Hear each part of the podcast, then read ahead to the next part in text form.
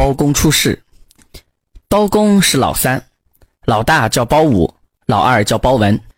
包老三一生下来就乌漆麻黑，不像个人形。老子说这是个怪物，把他送掉。大嫂子说好的，让我去送。说着就把他洗洗抱走了。其实他是假马送的，把包老三抱到房间里，就偷偷的喂养起来。嫂子天天喂他，他长得也蛮富态。未到三四岁，他还不会说话。又过了几年，嫂子把高出板拿掉，把他圈在里头，弄张小凳子让他坐坐。包老三长到十四岁，老子做寿，一些人都来恭贺他。老子叹了一口气，哎，要是三儿在。今儿的不也要来拜寿的？大嫂子听见公公思念三儿，就开口了：“哎呦，爹爹，你要三儿来拜寿，我就给你领了来。不过你可不能再害他。”好的，你放心，你把他领到这么大，我肯弄死他吗？大嫂子跑到房里，把出门一开，给他找件衣服换换，就说：“今朝你老爷子过生日，要你去拜寿呢。”说着，便把他搀到堂屋里，叫了一声“爹爹”。他老子三亲六眷一看，真正长得不像个人样子。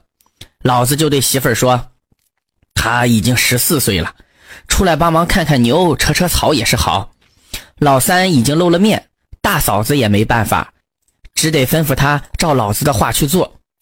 第二天，老子吩咐说：“明朝叫他开荒去，三亩荒塘，三天之内。”要开好了种粮，嫂子如实告诉了他，最后说：“你先去，我把饭煮煮，也去帮你开。”荒塘里的草长得人把高，包公跑去一看，没处下手，就把钉耙朝田里一撂，叹了口气，索性倒头就睡。凡人叹气就过去，仙人叹气冲天门。张玉皇掐指一算，小的包公开荒没法弄起。就差一群乌鸦去帮他开，乌鸦把一根根草衔了堆起来，一会儿功夫，三亩田荒塘全都开完了。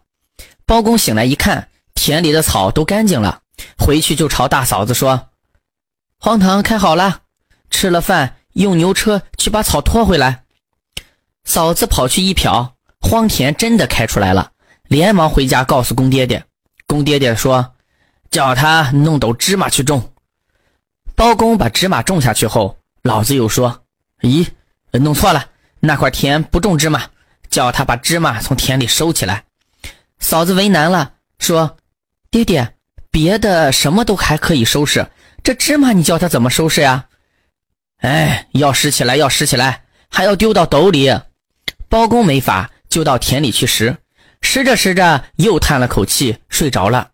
张玉皇又知道包公有难。就差了一匹麻雀帮他去拾，他们把芝麻一粒一粒的都拾起来，却刚好凑巧包公醒过来了，就把芝麻送回了家。老子一看，呵，了不起，小的老三绝非凡人，将来一定能办大事。于是也就开始喜欢他，不再为难他了。想继续收听下一集的，那就点个关注吧。